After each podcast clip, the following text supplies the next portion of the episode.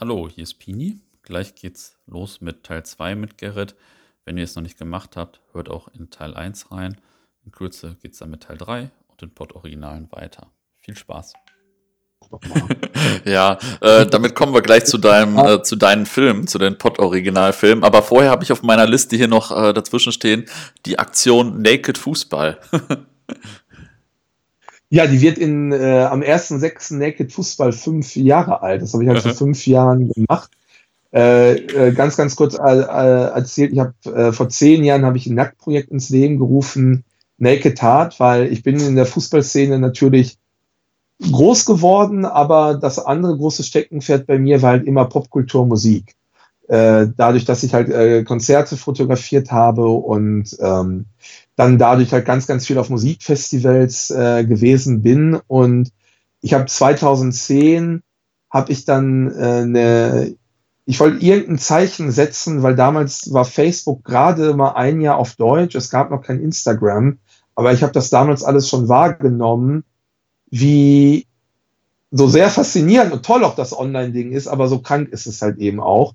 Habe ich es damals halt schon wahrgenommen, äh, wie viel einfach so über Likes geht und auch doch viel Oberfläche und habe ein mm, Projekt halt gemacht, Naked Heart, wo sich dann auf ein äh, paar Festivals verteilt tausend Leute für ausgezogen haben, als Zeichen für Natürlichkeit. Und eins der Mottos war, definier dich nicht über Likes, sondern like dich selber. Dein Körper ist nur ein Körper. Also für mich ist immer wichtig Natürlichkeit. Meine Fußballbilder da bin ich ja, sind dadurch ähm, für viele halt äh, cool, weil, weil ich es mag, halt echte Emotionen zu zeigen, weißt du? Mhm.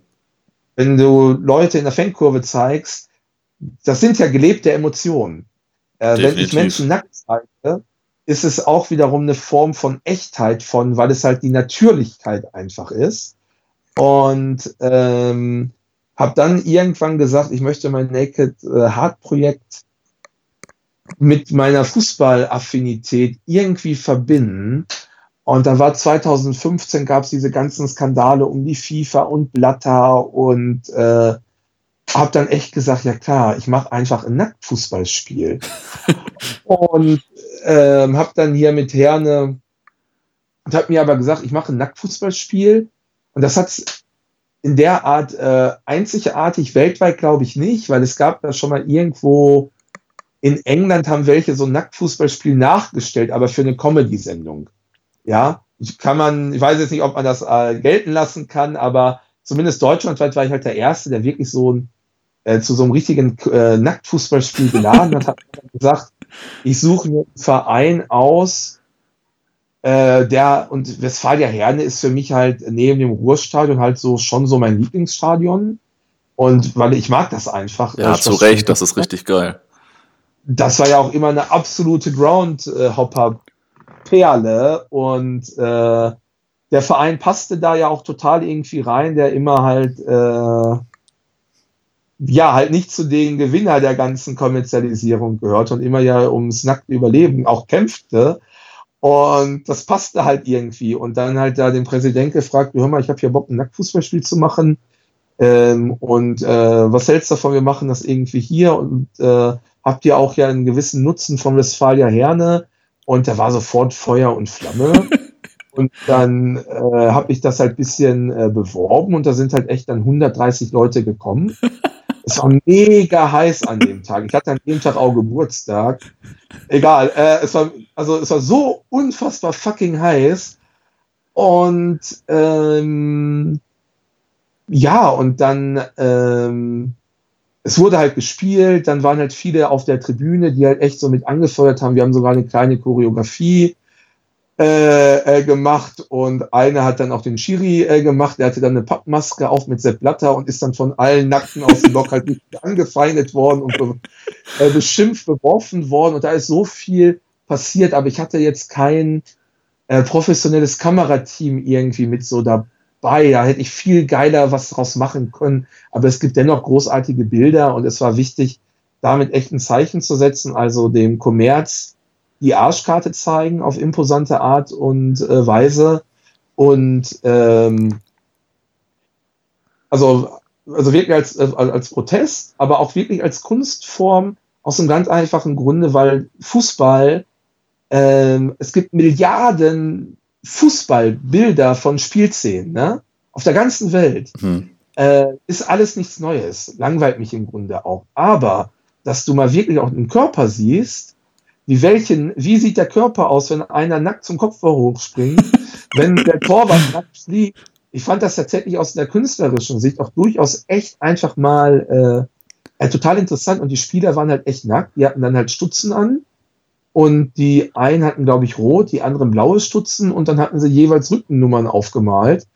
Und dann wurde halt dann äh, echt halt äh, äh, gespielt. Und ähm, ja, das war schon, äh, das war schon äh, äh großartig. Und ich hätte das dies, dann habe ich es nochmal gemacht, 2016 im Niederrheinstadion Oberhausen.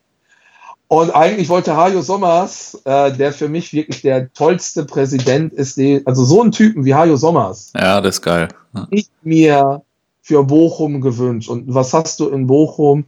Ein Phillies, ein Typ, der äh, ein Multimillionär ist, der äh, Manager war hier von also äh, Energie Baden-Württemberg, E.ON und so, von DAX-Konzern, verstehst du?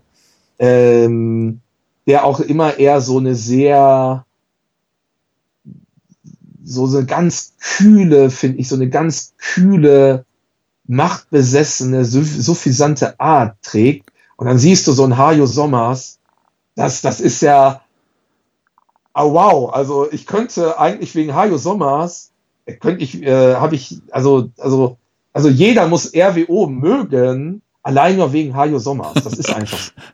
naja, äh, ich bin natürlich äh, auch Fan von Rot-Weiß Essen. Da sieht man das vielleicht in Teilen ja. ein bisschen anders. Aber auf der Meta-Ebene verstehe ich auf jeden Fall, was du sagst. Das ist auf jeden Aber Fall ein, ein absolut geiler Typ. Ich finde ja Essen, ich finde doch Essen auch, ich finde Essen auch total geil.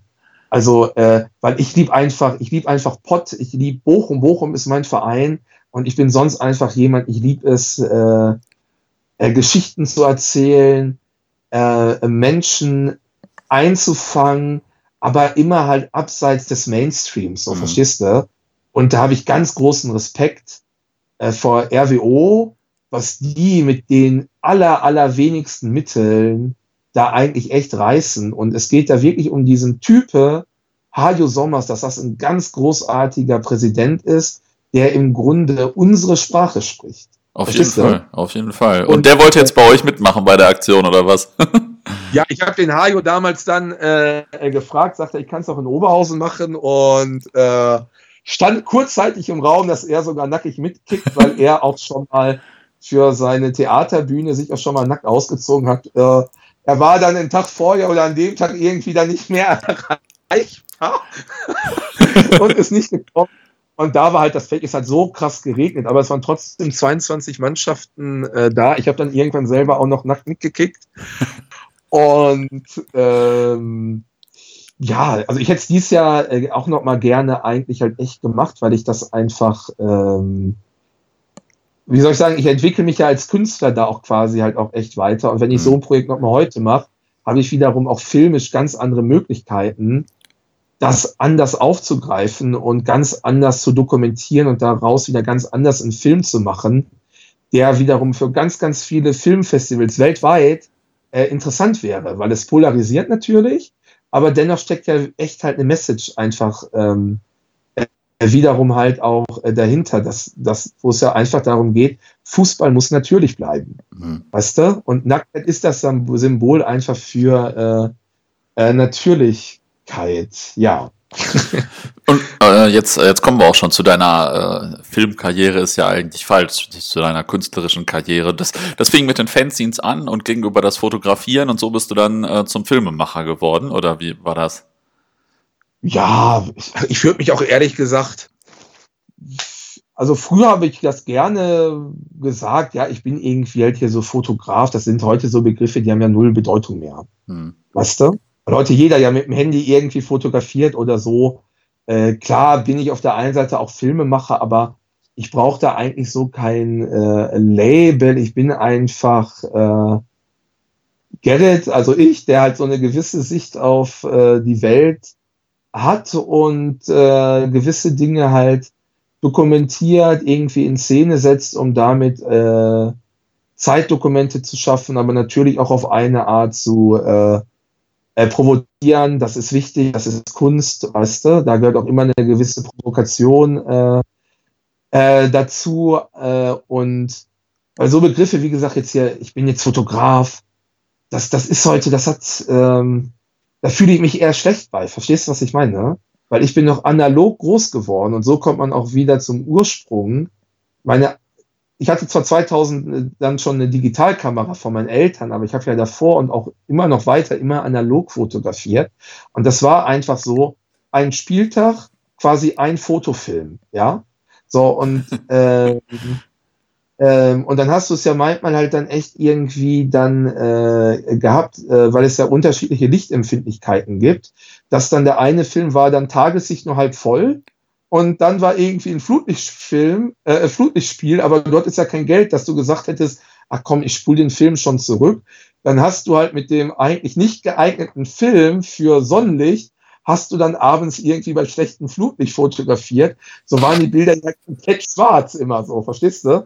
Oder umgekehrt. Du hast halt den, äh, hast irgendwie Flutlichtspiel äh, gehabt und einen äh, Film gehabt, ISO 800 oder 1600 ASA und dann war irgendwie helles Sonnenlicht 200 und äh, ach, da waren so viele Bilder von mir, so echt schwarz, unscharf und vor allem hat mein Vater mich immer damit erzogen, als ich seine Spiegelreflex nutzen durfte, Gerrit, nimm immer Blende 5,6 und ein 60. wird immer was. Und das habe ich dann auch echt so ein, zwei Jahre gemacht. Ich hatte mich gar nicht getraut, mal die Blende zu verstellen oder die Belichtungszeit. Und bin ich ehrlich, da, als ich so mit 11, 12 meine ersten Bilder gemacht habe, wusste ich auch gar nicht, was, das, mhm. äh, was das heißt, so, weißt du? Ja, hallo, kann, hallo? Ich, äh, kann ich mir vorstellen, ja. ja. Meine ersten Bilder immer eigentlich schlecht, aber mir haben sie was äh, bedeutet. Und äh, da hat dann so ein Filmentwicklung hat dann quasi 20 Mark gekostet. Die hatte ich ja nicht, hat immer meine Mutter dann äh, bezahlt und Vater dann. ja, ja, so lief das bei mir auch. ja, das ist doch hier nur rausgeschmissenes Geld. Und nein, lass den Jungen doch mal machen. Und äh, aber das, das Bewusstsein, dass du quasi ein Film hast, 36 Bilder, du hast ganz bewusst nur fotografiert und dieses Warten, dieses Kribbeln, sind die Bilder was geworden oder nicht? Äh, das geht ja heute, gerade bei der jungen Generation, geht das ja komplett verloren. Und das, das, äh, ah, da, da bin ich auch leider manchmal echt immer im Zwiespalt, weil klar, heute ist alles digital, aber äh, ich fotografiere heute immer noch mal oft irgendwie analog und äh, habe auch jetzt im Kühlschrank wieder 100 Filme äh, drin, alle unentwickelt, von Konzerten, Fußball, von irgendwelchen Mädels, vielleicht auch mal ein paar Nackte und äh, jeder muss so Laune dann ein paar Filme entwickeln, alle unbeschriftet, wo ich jetzt gar nicht weiß, ist der Film ein Monat alt oder äh, schon drei Jahre. Und dann lasse ich die immer entwickeln, um nur das Erlebnis zu haben, wie besonders analoge Fotografie ist. Verstehst du? Das in den digitalen geht mir das heute manchmal so äh, so verloren, dieses Bewusstsein. Und ja, das kann ich nachvollziehen. Das kann ich nachvollziehen. Fotografie, alles, das ist immer erstmal doch eine Sache äh, von einem ganz bestimmten äh, Bewusstsein. Und ähm, ähm, ja, was war deine Frage jetzt noch? Bist, bist du dadurch dann zum Filmemacher auch geworden oder wie fing das an mit den, mit den Filmen, dann mit, den, mit dem Port-Originalfilm? So diese, diese Fanscenes habe ich gemacht und dann dadurch halt äh, äh, regelmäßig waren ja immer da meine Bilder hier, Matchlife, Erlebnisfußball, Stadionwelt. Äh, mit 16 habe ich ihr, also geile muss ich ja auch halt mal sagen, dass meine beiden Fanscenes, Ausgabe 4 und Ausgabe 5 von Unterwegs in Sachen Fußball, haben es zweimal in das damals noch unbekannte äh, überregionale Fanszene ja schon elf Freunde geschafft. Ja?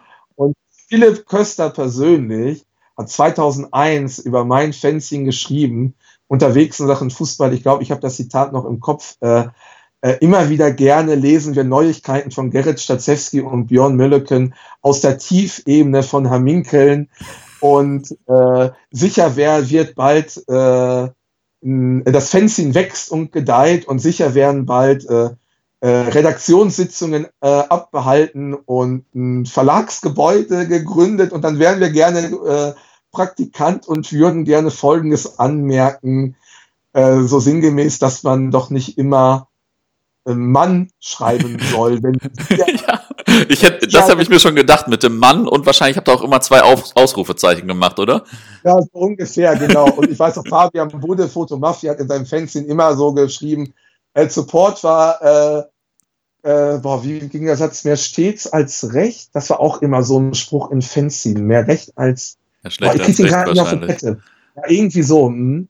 Ja, und äh, dann habe ich aber dann irgendwann mit 16 habe ich ein Interview gemacht dann für elf Freunde mit dem damals äh, ja mit bekanntesten DJ auf jeden Fall in NRW von 1 Live Party Service Pete Blank, weil elf Freunde hatte damals eine Rubrik, ähm, wo die halt Interviews gemacht haben im Heft mit irgendwelchen Leuten aus der Popkultur und da habe ich mal vorgeschlagen, weil Pete Blank in meinem fucking Dorf mehr hoch damals äh, ähm, aufgelegt hat auf so einer äh, richtig billigen äh, Techno-Party im Dorf, was damals das totale, totale Highlight war. Allein wenn ich da denke, wie die modisch damals rumliefen, ne? also eigentlich großartig. Egal.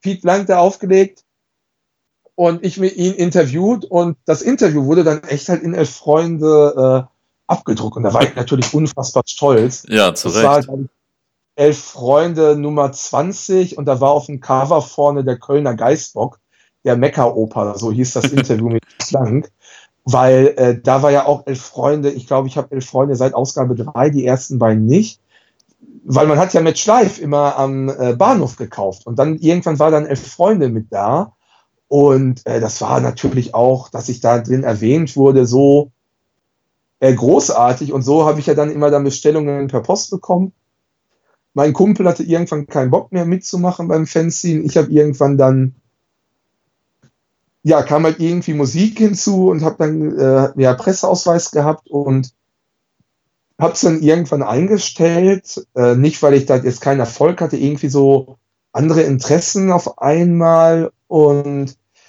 äh, dann bin ich ja in die äh, Musik-Konzertfotografie reingerutscht, habe da mein Bildband gemacht, Dancing Shoes.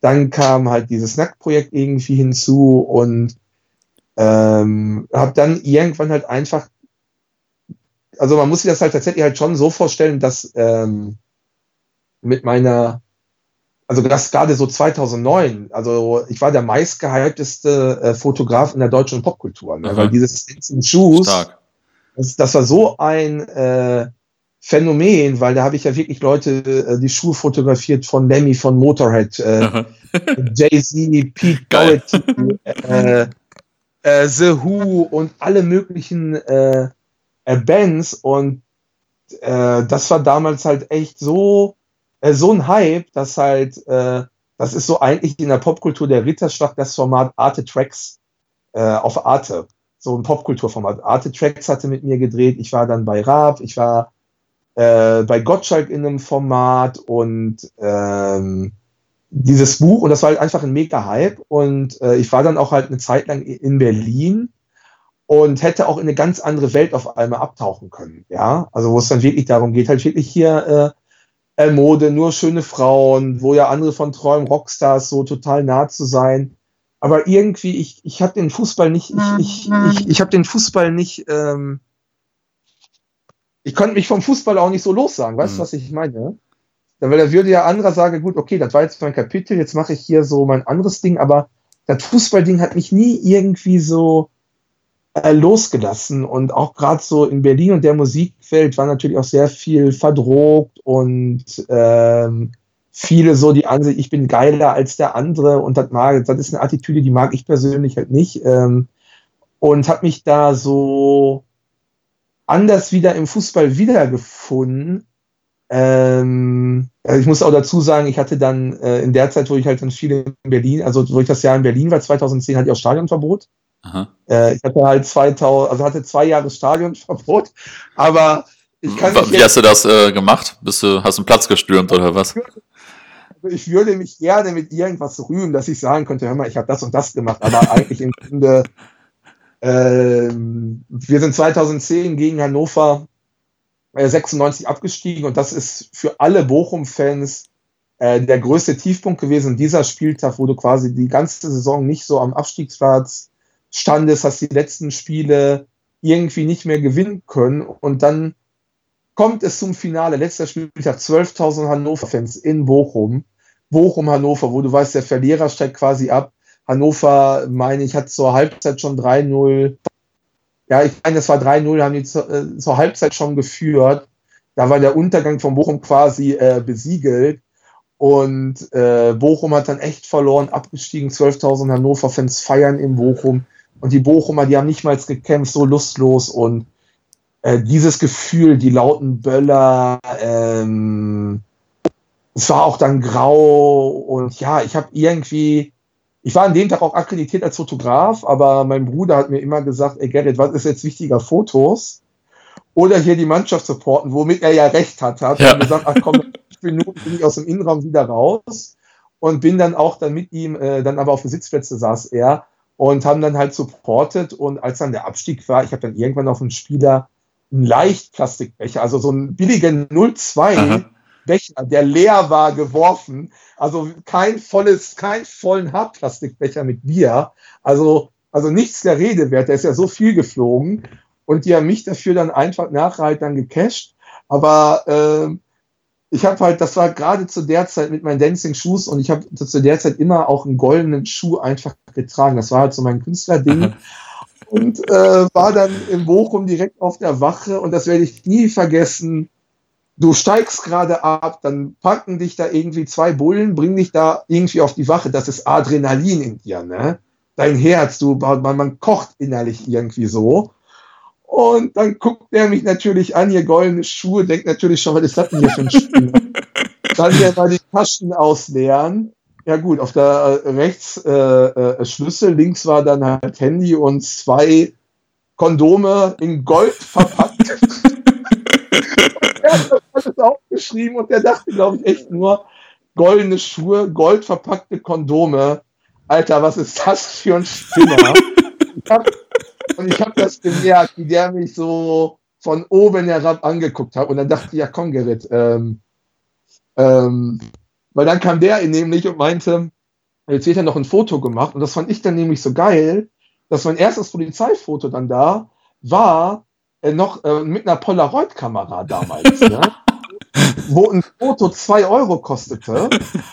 Und äh, ich dann extra äh, extra das Spiel so mitgespielt und meinte dann noch so, boah, jetzt, das ist ja eine große, jetzt ein Polizeifoto mit einer Polaroid, boah, das ist ja jetzt echt toll. Ich bin so, äh, ne, äh, liegen meine Haare denn auch so richtig und bin echt den dann äh, äh, so quasi äh, gelächelt so. Und der dachte äh, nur so, boah, also ich glaube, der hat mir am liebsten eine echt so geklatscht, so, ne? Und dann haben mich zwei andere halt dann abgeführt und haben mich dann auch in so eine Zelle geworfen, wo halt dann schon so ein äh, paar andere Bochummer äh, Bekannte von mir halt so drin waren. Und ja, da, das muss ich vielleicht zugeben, ich habe mich vielleicht in dem Moment etwas theatralisch fallen lassen. Aber ich war so voller Adrenalin, keine Ahnung, ich habe mich irgendwie fallen lassen. Und dann die beiden Bullen meinten halt nur so, tja, die Schwalben konnte Andi Möller aber besser. oh, das werde ich nie, das werde ich nie, äh, das werde ich nie vergessen. Und dann warst du da mit, dann warst du da halt irgendwie zwei Stunden oder zwei, drei Stunden sogar, erst bis alle Hannover-Fans aus der Stadt wieder waren, saß dann in dieser Zelle mit den paar anderen Bochumern. Und das hätte ich am liebsten irgendwie so fotografiert, weil alle waren, weil alle waren irgendwie die taten mir alle irgendwie so leid. Man hätte, ich hätte, und, und dennoch waren alle in dem Moment irgendwie so gefickt, deine Mannschaft steigt ab, da musst du noch, ja, da halt irgendwie sein. Und dann ist er da echt noch irgendwie in der Ecke, glaube ich, so ein Pissloch gewesen. Und dann musste, glaube ich, auch einer. Oh Mann, und dann, das, das war echt so ein, ja, das war in dem Moment echt so, so ein gewisser äh, äh, äh, Tiefpunkt. Ja, und dann hatte ich halt zwei Jahre das Stadionverbot und dann haben sie mir noch unterstellt, ich hätte irgendwie äh, irgendeine Körperverletzung begangen und so ein Quatsch, was überhaupt gar nicht äh, stimmte und dann zwei Jahre und ich soll äh, 500 Euro gemeinnützig zahlen. Und das hatte ich damals dann an die Ultras Gelsenkirchen beziehungsweise an ein erkranktes Kind aus der Schalker Fanszene äh, äh gespendet. Also da, da hat die 500 bezahlt, hatte halt zwei Jahre Stadionverbot, hatte dann äh, so einen Kunstpreis gewonnen in Berlin Also es gibt, gab damals zwei Preise für das Sportfoto des Jahres. Einmal immer vom Kicker-Magazin und dann einmal aber in Berlin äh, von so einer Stiftung auf der wichtigsten Kunstmesse Berliner Liste in Berlin damals. Und da hat dann zu der Zeit auch mein Foto halt dann auch den Preis halt gewonnen für das, also Kunstsportfoto des Jahres war damals mit 5000 Euro dotiert. Mega. Mhm. Äh, durfte aber zwei Jahre auch in kein Stadion irgendwie äh, rein. Und äh, ja, sorry, dass ich da jetzt so weit aushole. Nee, ist, ist gut. Unterstreichen. Ich war dann halt äh, sehr halt in meinem Popkultur-Ding und habe da Rock'n'Roll-mäßig äh, so unglaublich viel äh, erlebt, weil da könnte ich so viele Geschichten erzählen, welche Musiker mir alles äh, Drogen äh, angeboten haben. Ja gut, muss ich dann doch mal halt erzählen, gerade halt Pete Doherty, weil da äh, schließt sich dann auch wieder halt ein Kreis. Das Pete Doherty ist einfach der letzten De Dekade und auch meiner Generation und vielleicht auch überhaupt der letzte echte Rockstar. Äh, damals mit seiner Band The, äh, The, The Libertines und das war äh, Anfang der Nullerjahre, das war die Rockband in England und Pete Doherty ist ja dann im Mainstream bekannt geworden, dass er ja äh, mit Kate Moss äh, fast zwei Jahre äh, zusammen war und tauchte ja in allen Kassetten immer auf, wie die halt äh, überall durchrockt haben und Drogen genommen haben. Dann war er auch mit Amy Winehouse irgendwie so zusammen und äh, war immer, ich, ich war einfach von ihm einfach immer fasziniert, weil einer meiner ersten Fotoaufträge dann für den Rolling Stone war äh, das Konzert von The Liberty in 2004 im Gebäude 9. Das war das äh, vorletzte, Deut äh, vorletzte Konzert ever von denen. Äh, und Pete Doherty ist damals, äh, da waren zwei Frontmänner, Pete Doherty und Carl Barrett. Und weil Pete immer so drogenabhängig äh, war, hat Carl Barrett und die anderen haben ihn aus der Bank geworfen. Und dann habe ich The Libertines fotografiert äh, eins meiner Top 3 Konzerte ever, aber ohne Pete Doherty. Und weil Pete Doherty, das wusste ich, schon damals, hat mich immer fasziniert, weil er äh, fast sieben Jahre hat er in, äh, bei Krefeld gelebt, ja, und hat ein eigenes Fußballfanzine gemacht. Aha. Das hat mich damals schon immer fasziniert. Pete Doherty, ja, hat ein Fußballfanzine gemacht und sein Verein waren äh, die Queens Park Rangers. Und sein Vater war äh, britischer Soldat und damals gab es noch äh, so einen Stützpunkt äh, in oder bei Krefeld und dann hat Pete Doherty halt echt mehrere Jahre halt in Krefeld gelebt und hat Fußball aktiv gespielt für den VfL Tönisberg. Und äh, weil Krefeld von Wesel ist irgendwie so 40 Kilometer, fand ich irgendwie immer geil, dass eigentlich einer der größten Rockstars äh, in einem ähnlichen Umfeld irgendwie ja. groß ist. Und äh, ich habe leider nie ein Heft von ihm gekriegt, aber das kann man noch alles irgendwie googeln. Da sieht man halt so ein paar Cover und ja, er war halt echt immer so Queens Park Rangers und da hat er damals halt so äh, Artikel schon geschrieben, aus seiner Zeit, wo er in Krefeld lebte. Und sein erster Stadionbesuch war halt auch bei Bayer Uerdingen. Aha. Ja, und äh, deswegen Pete Doherty hatte immer eine unglaubliche Faszination äh, für mich und dann hat er 2014 beim äh, guten Freund von mir, Johann Scherer, in, äh, in äh, muss ich an der Stelle einmal kurz sagen, Johann Scherer ist der, ist der Erbe und ist der Sohn von einem der reichsten Menschen Deutschland, von Jan Philipp Bremsmar. Aha. Und ganz viele kennen mitunter noch die Geschichte, wie Jan Philipp Bremsmar in den 90ern entführt worden ist. Ja, das stimmt.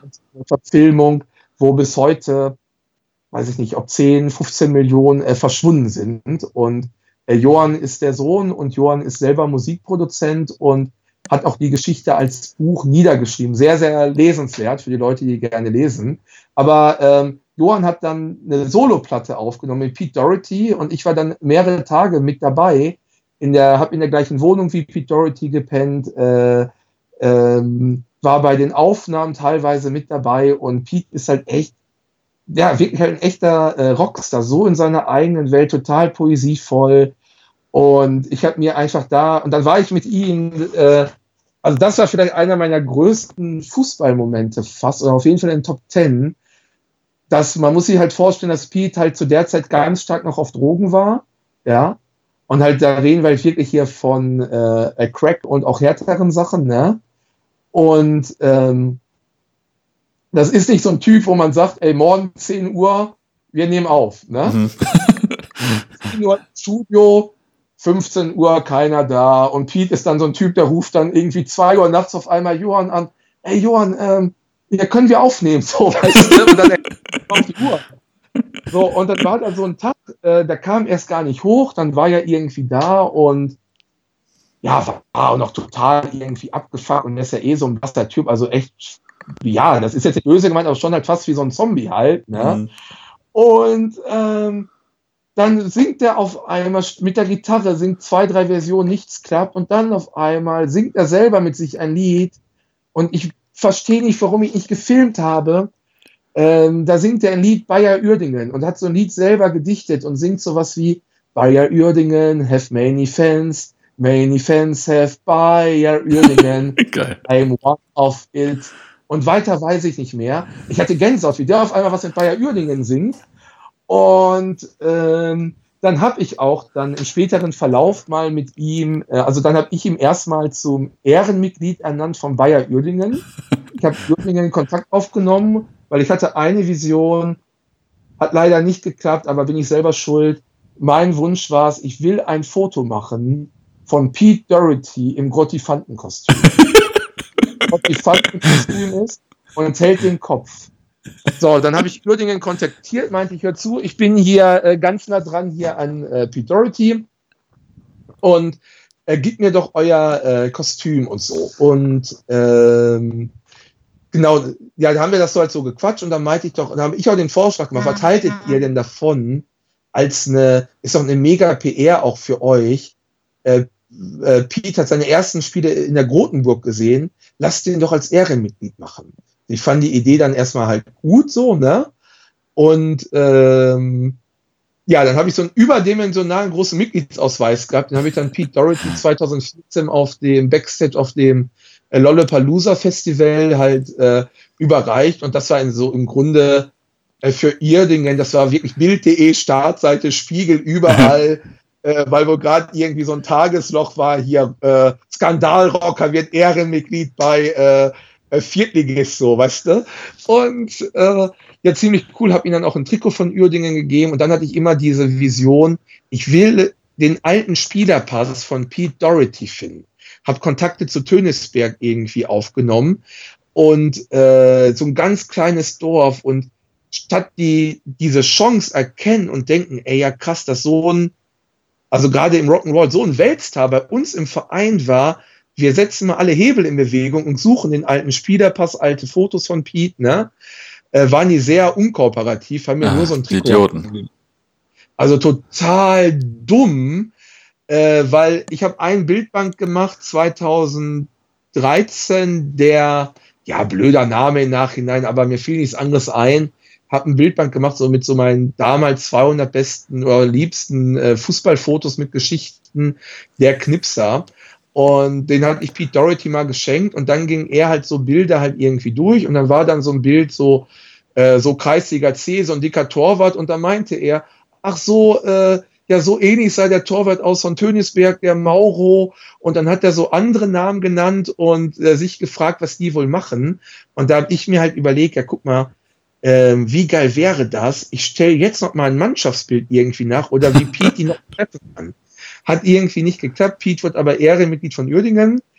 Und ähm, genau, dann, dann habe ich Pete Doherty halt dann auch, äh, äh, wie gesagt, ich war mit ihm in einer Studiowohnung, eine ah. groß, riesige Wohnung. Und er hat aber auch mit den anderen von der Bands, klar, haben die da halt ihre, ihre, ihr, ihr Drogenzeug halt äh, genommen. Und ich bin halt einer, ich trinke keinen Alkohol, nehme keine Drogen. Ich sag mal, hätte ich gewisse Drogen äh, genommen, wäre die Freundschaft mit ihm vielleicht äh, auf so einer anderen Ebene gewesen. Und wenn du dann dabei bist bei gewissen Dingen, aber da nicht mitziehst, wirkst du vielleicht auch wie so ein Fremdkörper. Oder man war, ich kam ihm auf eine Art zu nah, so auf eine Art. Verstehst du, was ich mhm. meine? Ja. ja. Ähm, dann habe ich ihm aber einen Gefallen getan, auf den gehe ich jetzt mal nicht näher ein. Und ähm, ja, ähm, und dann hat er, dann habe ich ihm gesagt, okay, Pete, jetzt möchte ich aber hier kommen, jetzt möchte ich dich hier mal eine Viertelstunde filmen und wir reden endlich über Uerdingen, weil mich hat das so fasziniert. Ich habe ihn immer nach Uerdingen gefragt. Ich glaube, das war denen schon fast unangenehm. Aber ich wollte das wissen mit Fanzine und das und das so, ne? Weil keiner hatte mehr nach Uerdingen gefragt und ich bin jeden Mal immer in Gespräch, immer wieder auf Uerdingen gelegt. Und äh, ja, und dann, dann konnte ich, das kann man auch online äh, sehen, äh, da sind so zwei, drei Ausschnitte und da redet halt Pete Doherty, ja, auch total verrückt, der hat halt äh, da halt ein Zimmer äh, gehabt halt in dieser Wohnung total atmosphärisch eingerichtet mit Schreibmaschinen, Union Jack Flagge, ich glaube auch eine Flagge von den Queens Park Rangers und total atmosphärisch. Ich konnte ihn dann halt filmen. Ja, er hat sich dann da aber, also wir haben halt angefangen zu quatschen. Dann hat er sich in der Petrischale, ein, äh, ich glaube, das war damals echt so ein gerösteter Frosch irgendwie äh, äh, zubereitet und sagte mir noch was hier irgendwie, äh, äh, ob ich Frösche mag oder so. Und äh, jetzt soll ich bitte nicht mehr filmen. Habe ich natürlich dann auch nicht. Und Pete hat dann halt echt da sich irgend, also echt, ja, Frösche sollen wohl angeblich eine gewisse Wirkung haben, keine Ahnung. Und hat sich da echt irgendwas vorbereitet und inhaliert, so mit so einer Crackpfeife, äh, wenn man das so nennt, und äh, war dann halt echt so, ja, und hat dann wieder gesagt, jetzt können wir über Bayer Uerdingen reden. Das war so ein das ist so ein verrückter Moment, weißt du so, was ich meine? Ja, das hört sich auf jeden Fall gut verrückt an. Und dann reden wir über Bayer Uerdingen und dann erzählt er halt eben, wie er, und das, da hat er mich auch aufgeklärt, das wusste ich nämlich nicht, dass äh, Bayer Uerdingen wohl ganz früher einen echten Elefanten als Maskottchen hatten, Aha. aus dem Zoo. Ja, und da war er bei Spiel ich glaube, Bayer Uerdingen, Bayern München und die Bayern-Fans haben da, haben da wohl ganz viele Sachen nach dem Elefanten beworfen. und da gab es dann einen riesen Aufschrei von allen Seiten und dann haben sie auch immer, mit dem Elefant können wir nicht mehr machen. Und so der Legende nach sei wohl äh, der Grotifant äh, dann entstanden. Und Pete sagt dann auch in diesem Interview, was ihn am Fußball immer wieder fasziniert hat, war sofort diese äh, dieser Kontrast so zum Leben, du konntest beim Fußball so was anderes einfach auslassen und einfach auch diese, äh, diese raue Atmosphäre und ähm, ja, und dann in meiner Doku Pod Originale Teil 2, hat ja klar mit dem Pod insofern nichts zu tun, aber dennoch Uerdingen und ist für mich eine wichtige Person. Natürlich packe ich den da mit rein. Ja. Äh, redet er halt dann viel über Uerdingen, wer sein Lieblingstorwart war boah, ich glaube, hieß da Volker Ippich. Ich, ich, ich glaube, Volker Ippich, einer mit so einer blonden Fukuhila und äh, war, der nicht, war der nicht von St. Pauli? Aber kann sein, dass er vorher auch da gespielt hat, ja. Gerade auch nicht ganz äh, äh, sicher, ja. Ähm, aber auf jeden Fall über einen Torwart und der hatte da so ein detailreiches Erinnerungsvermögen. Und Bayer Uerdingen zum Beispiel war mein allererstes Auswärtsspiel von Bochum 1994, 95. Und äh, ja, das jetzt mal hier so zu, zu Pete Doherty und noch eine Sache, dass da weiß ich, dass der auch, er liebt äh, äh, Hooligan-Videos, dass der halt immer wieder gerne äh, sich einfach äh, so Oldschool-Hooligan-Videos äh, nachts guckt. Und sein Manager selber, der war kein Profi, aber der spielte dennoch England irgendwie vierte Liga ah, mir fällt jetzt der Name gerade äh, nicht ein und hat auch mal ein so ein ziemlich legendäres äh, Tor gemacht. Und ähm, ja, bin ich auch ein bisschen stolz drauf, Pete Doherty zum, äh, weil einer der letzten äh, Rockstars, die Rock-Ära ist ja in dem Sinne äh, oder so, was man unter Rockstar versteht, ist ja quasi ja halt tot. Mhm. Und ähm, dass ich diesen Zugang hatte zu ganz vielen äh, Musikern. Also es ich bin wirklich so vielen begegnet und da hätten sich andere, glaube ich, fast, glaube ich, einen Finger für abgeschnitten, Aha. mit den Möglichkeiten ich äh, hatte, was für Persönlichkeiten, prominente Nacktprojekte, das, das, äh, alles so zu machen. Die hätten irgendwann auch immer, ey, scheiß ja noch so auf Fußball, aber ich, ich, ich bin irgendwie doch wieder noch viel mehr zurückgekommen, auch so in diese Ostkurve nach meinem Stadionverbot. Das war Teil 2. In ein paar Tagen kommt dann Teil 3 mit Gerrit, äh, mit den Hintergründen und amüsanten Stories rund um Pott-Originale, rund um Tankwart AD, Jesus, Glockenhorst, äh, Glockenhorst gegen Oberhausen, Assi Erich und äh, ja, den Assi Pulk am Hauptbahnhof in Oberhausen und so. Also es wird auf jeden Fall wieder sehr amüsant. Bis dahin, viele Grüße.